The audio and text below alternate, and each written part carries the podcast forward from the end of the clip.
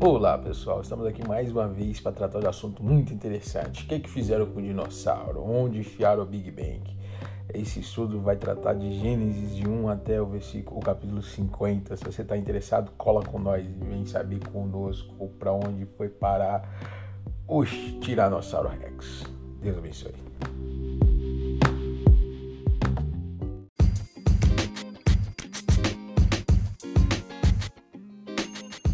Boa noite, boa noite a todos.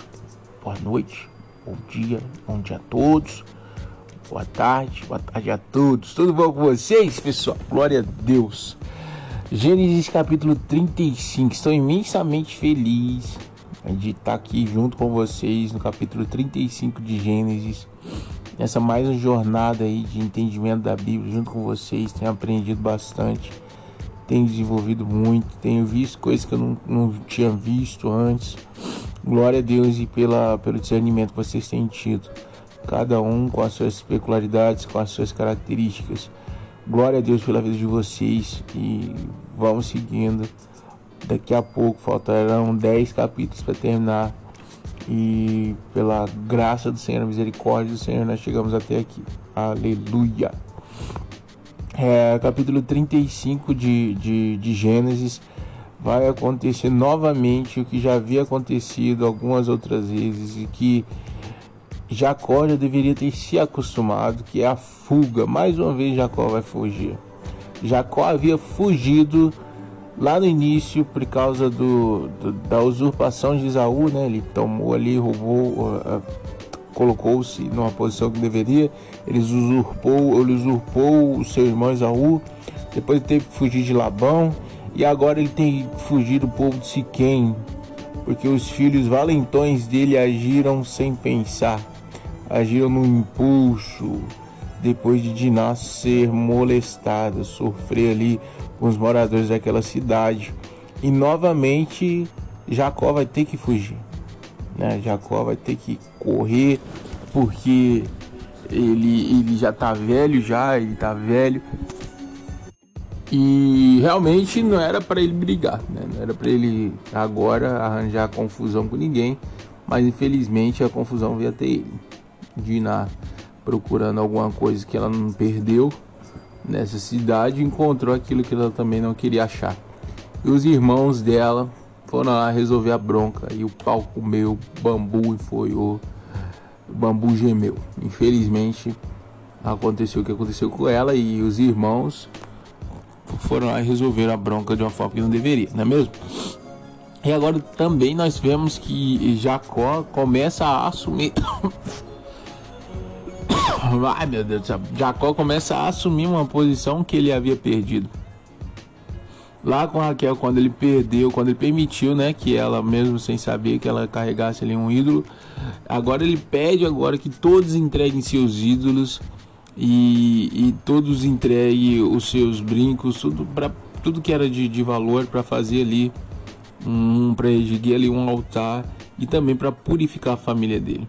É, Jacó estava tornando novamente o líder daquele lugar, o, o patriarca o cara que manda ali, o sacerdote daquela casa, novamente, né? E é que por algum motivo ele havia perdido, infelizmente, né?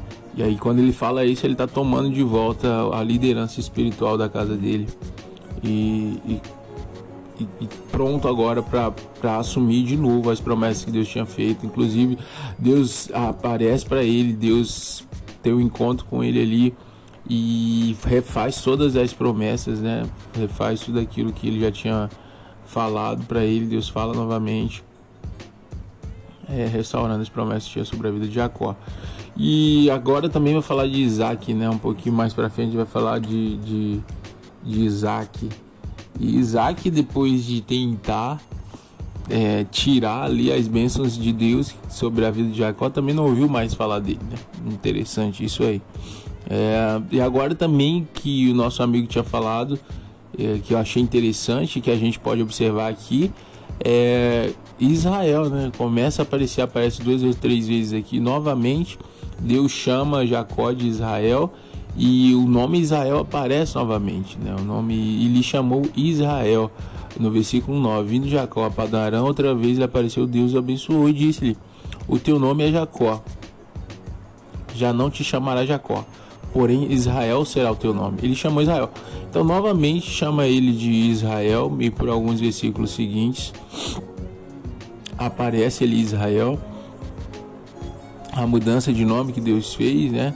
E uma coisa como a gente estava conversando é que a, a identidade de Deus já tinha gerado, né? Deus já tinha mostrado para ele quem ele era e o que aquilo que os homens viam nele, né? Aquilo que as pessoas viam nele não era o que Deus ia nele, mas aquilo que Deus já tinha revelado para ele. Né? Ele falou que seria pai de uma grande nação então Israel começou a ser pai de uma grande nação, ali novamente, através dessa aliança que Deus tinha feito com ele.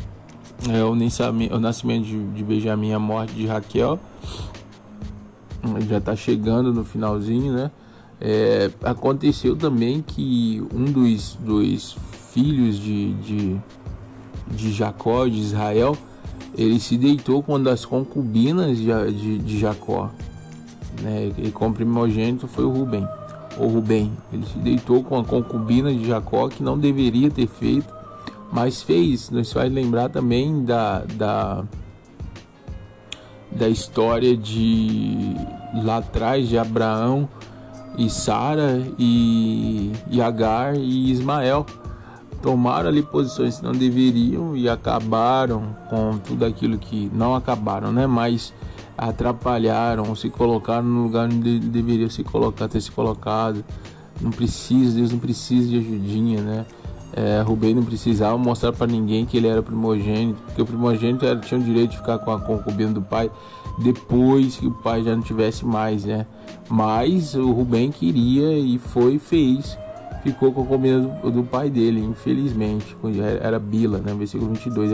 Aí aconteceu que habitante de Israel naquela terra foi Rubem e se deitou com Bila, com a comida de seu pai Israel.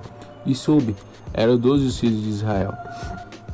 Infelizmente, né? Infelizmente a gente quer mostrar aquilo que nós não precisamos mostrar, porque Deus já revelou sobre nós, já existe algo sobre nós que revela o nosso destino e nós precisamos andar segundo a nuvem, não passar na frente da nuvem e querer que empurrar a força, a goela abaixo dos outros, aquilo que Deus já falou conosco. Nada, se Deus já falou algo com você, você não precisa forçar ninguém a entender nem compreender. No tempo certo Deus vai se revelar, no tempo certo Deus vai se mostrar, porque Ele é Deus e Ele não falha, Ele não erra. Assim como aconteceu lá com Isaac, né? Com Rebeca, com Rebeca, assim como aconteceu com Abraão e Sara, Deus ia fazer, porque ele prometeu. Então a mesma coisa seria com o bem. Você é primogênito, então você vai ter as bênçãos da primogenitura. Você não precisa mostrar nada para ninguém, nem querer lembrar nada para ninguém, porque Deus é quem faz, é Deus é quem cuida. E assim sejamos nós na nossa vida. É Deus é quem faz, Deus é quem cuida.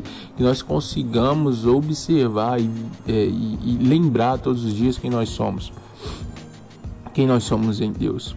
Amém? Deus abençoe vocês. Glória a Deus pela nossa vida. É nossas.